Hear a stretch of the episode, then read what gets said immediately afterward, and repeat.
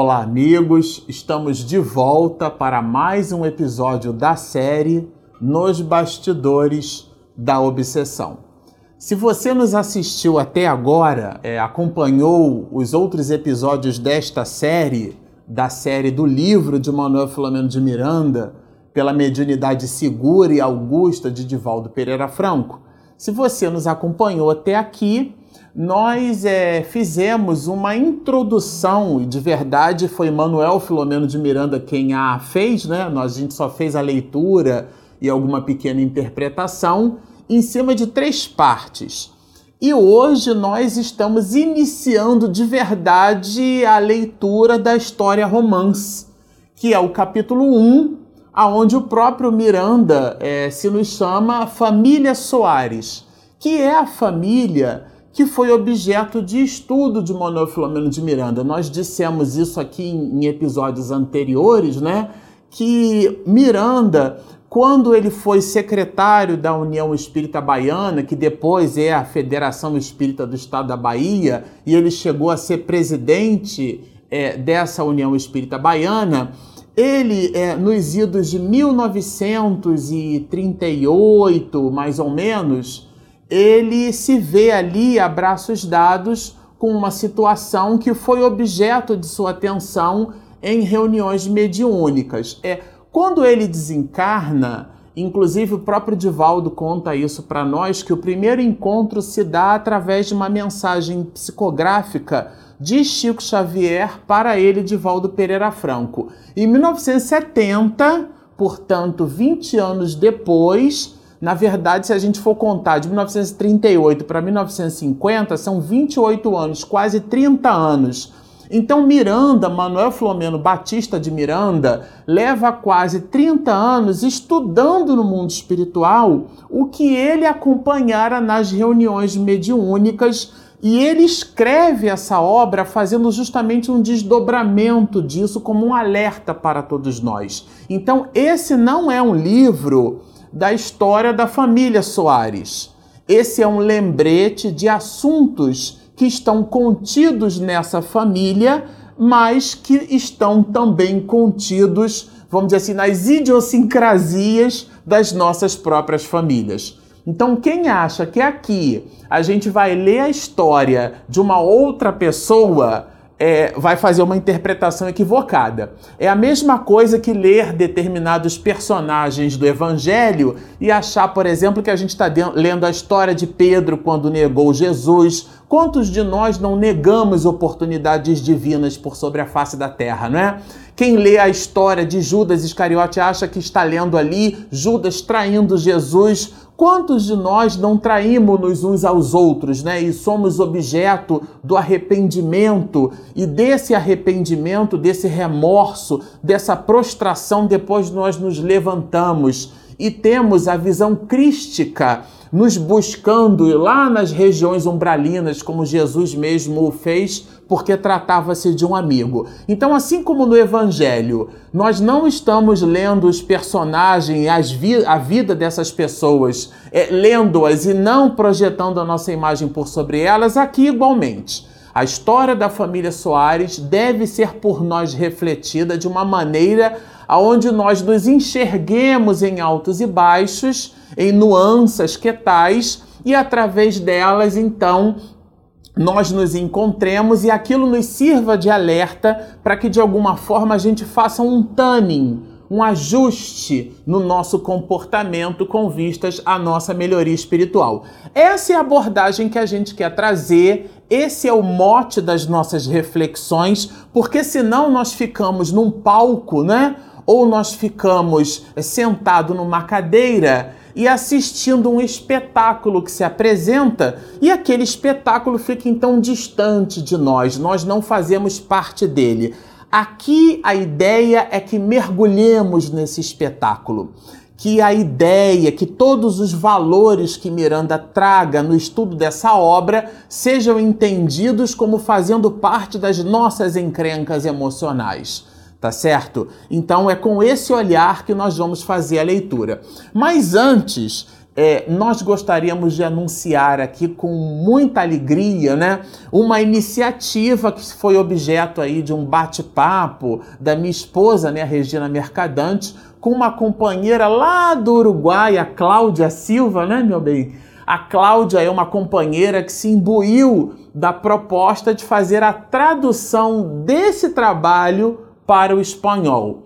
Ficou super legal, a Cláudia está se aplicando muito e aqui vai a, o nosso, a nossa reverência à companheira, à irmã. O, o espanhol é, amplia as possibilidades do estudo da obra de Manuel Filomeno de Miranda, é mais um idioma. A gente está tentando ver, né, meu bem, se a gente consegue fazer também em inglês, mas é um passo de cada vez. Minha avó dizia que andar rápido já é pressa. Então, é, fica aqui a nossa alegria, o registro do nosso contentamento, do esforço da companheira. Às vezes a cadência da nossa voz não é uma cadência apropriada para a tradução, né? Ela começou agora, então essa preocupação, às vezes, de falar mais pausadamente para facilitar a tradução, ela está surgindo agora. Os primeiros episódios, a Cláudia está tirando água de pedra e depois a Regina, minha esposa, para fazer o, o, o, sincronismo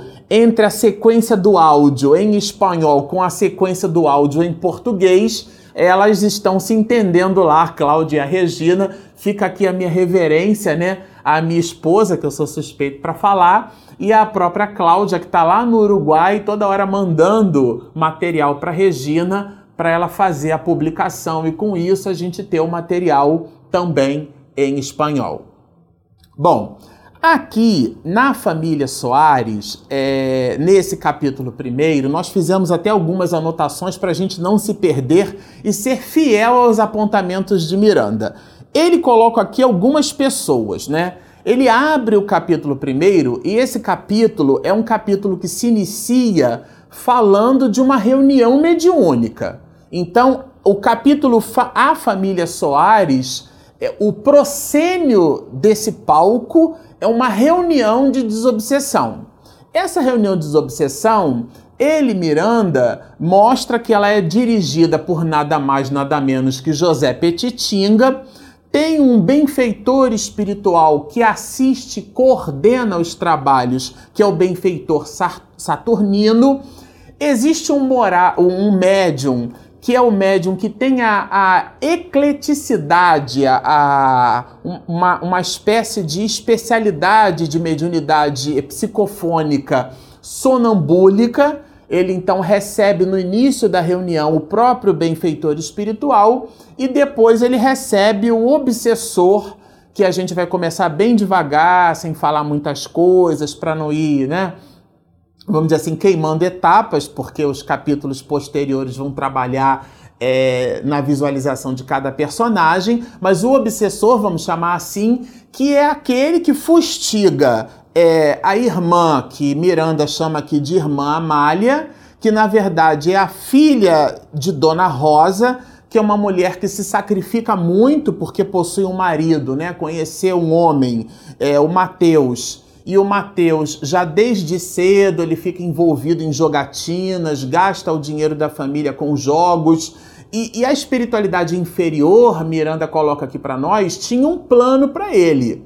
O plano era instigar Mateus a participar de jogos, jogos, jogos, a ir a casas ilícitas, a situações é, estranhas, onde tinham batidas de polícia, para que ele desencarnasse em uma dessas situações. Expô-lo a essas, a, a essas circunstâncias, né? Uma vez o Divaldo, numa conferência, nos disse assim: o poço da insensatez não tem fundo. Sem, sempre se pode ir mais fundo, ele não termina. Então, a forma como o ser humano se entrega às inconsequências, né? Delfina de Girardin fala muito, com muita propriedade sobre isso no Evangelho segundo o Espiritismo, né, quando ela trata da desgraça real. Que a desgraça real não está no ato em si mesmo. Então, uma inconsequência, às vezes, num primeiro momento, como um assalto, um furto, um roubo, né? Pode, em trazendo bens materiais por uma conquista ilícita, fazer-nos perceber que aquilo é uma glória. Mas aí a, Deu, a Delfira de Girardin nos lembra que a desgraça real está nas consequências de um ato. Então, a irmã Amália, a filha, né?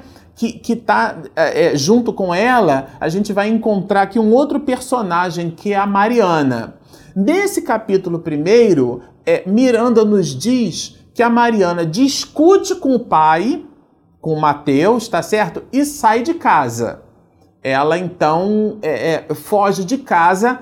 A mãe está muito preocupada e a mãe, né, que é a dona Rosa, ela habitualmente participa das reuniões mediúnicas, das reuniões de desobsessão, da qual tem José Petitinga como diretor, como doutrinador, como esclarecedor e o benfeitor Saturnino como aquele que, inclusive, se utiliza da própria investidura medianímica de José Petitinga para facilitar o trabalho no diálogo, né? Ele diz assim, Miranda, semi-mediunizado. É, é uma delícia esse capítulo. Se você está nos assistindo pela primeira vez, olha, pegue a obra. Pegue, dá tempo ainda. Nós fizemos a leitura de três partes, né? A gente chama de exórdio, aliás, Miranda chamou de exórdio, depois ele chamou de prolegômenos e por último, examinando obsessão. Essas três partes nós já temos é, vários episódios dessa série trabalhando. Agora a gente inicia o capítulo primeiro, então dá tempo. Se é a primeira vez que você está nos assistindo, para você não cair de paraquedas assim no vídeo sem entender o que é está acontecendo, dá uma olhada, é, é, adquire o livro, faz a leitura, acompanha com a gente que vale super a pena. É uma pérola, é um livro simplesmente maravilhoso. E Miranda, ele coloca então, olha, esses personagens, vou repetir, o José Petitinga a gente anotou aqui para não se perder. O próprio benfeitor espiritual Saturnino, o médium Moraes, ele inclusive aporta algumas qualidades desse médium, porque nesse próprio capítulo a gente percebe assim, que ele tem tanto facilidade né, em, em doar os seus recursos medianímicos, né, que é de uma mediunidade psicofônica inconsciente dita aqui é, no livro, tanto para o benfeitor espiritual quanto para o próprio obsessor, mostrando uma, uma certa ecleticidade, maleabilidade desse médium em sintonizar com altas esferas ou um, um mentor, né, um benfeitor da envergadura desse espírito saturnino, cujo nome Miranda porta, e também o obsessor, que é o objeto de fustigação da família, que foi inclusive através dele, por uma pleiade de outros espíritos, que Mariana, filha de Dona Rosa, né, e irmã de Amália, que está presente na reunião mediúnica, ela sai de casa. A mãe, muito preocupada, ficou muito aturdida, imaginem, né? A filha saiu de casa, contava, não contava 16 anos, né? O que o Miranda diz aqui, não contava ainda 16 anos completos, a mãe fica completamente preocupada, sem saber o que fazer, onde é que está minha filha, porque a filha discutiu com o pai, eles não se entendiam espiritualmente falando, tinha uma encrenca de outras existências, a gente já vai trabalhar esse assunto. Isso para dar um panorama assim da história, né, para a gente se contextualizar. Miranda diz assim: olha, vinculado pelo pretérito delituoso à família Soares. Esse era, o, era, o, era a ligação do espírito, né? E, bom, Aqui a gente vai encontrar que a família possuía seis filhos. Mas curiosamente, Miranda só nos apresenta o trama espiritual envolvendo as duas moças, o pai e a própria mãe. As duas moças aqui, a Amália, a própria Mariana, que discute com o Mateus, que é o pai e sai de casa, e a dona Rosa, que é a mãe que estava numa situação que ela diz, eu não tenho condição de ir para a reunião mediúnica, mas a filha vai. Ainda que com o coração exprimido, a filha vai. E o mentor espiritual, se utilizando do médium Moraes, ele anuncia para a própria moça que a pessoa que iria, o espírito que iria se comunicar naquela noite era um espírito vinculado à sua família.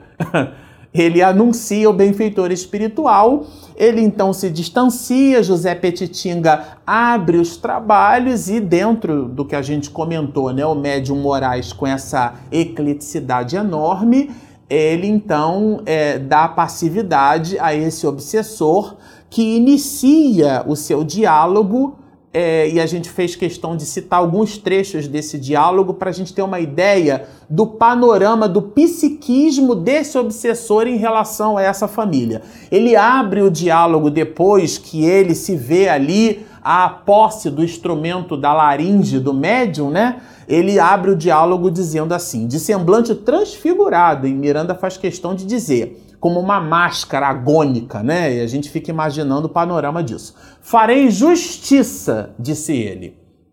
Exclamou espumejante. A justiça sairá das minhas próprias mãos. Isso é o Espírito dizendo. Judeu errante, ele se colocando judeu errante, tenho jornadeado sem descanso, após traído a sorver essa imensa e interminável taça. Aqui é uma metáfora muito dura que Miranda na psicografia ele aporta, mas eu vou reler. A sorver essa imensa intermina taça de fel e fezes que me envenena sem aniquilar-me. E de verdade a gente vai perceber que o trama espiritual é muito grande, porque o espírito, esse obsessor, ele então busca o suicídio como forma de exterminando a sua vida, exterminar aquela situação que ele se vê a braços dados, que a gente só vai comentar depois, né? Porque o livro é uma sequência, o capítulo primeiro ainda não diz o que é isso. Nunca perdoarei, diz o Espírito. Explodiu em atroada constrangedora. O perdão é fraqueza inominável. Olha a abordagem psicológica do espírito. Para os que encontraram na vingança a única razão de existir, a simples ideia do perdão é qual raio fulminante que carboniza. Nunca perdoarei, mesmo que destruindo seja destruído. Quer dizer, o espírito admite que ele vai buscar justiça com as próprias mãos, ainda que isso represente para ele algo muito terrível, ainda que eu seja destruído. Isto é, ele está disposto a, a sofrer qualquer consequência. Num linguajar vulgar e comum, a gente diz assim: Fulano não tem nada a perder.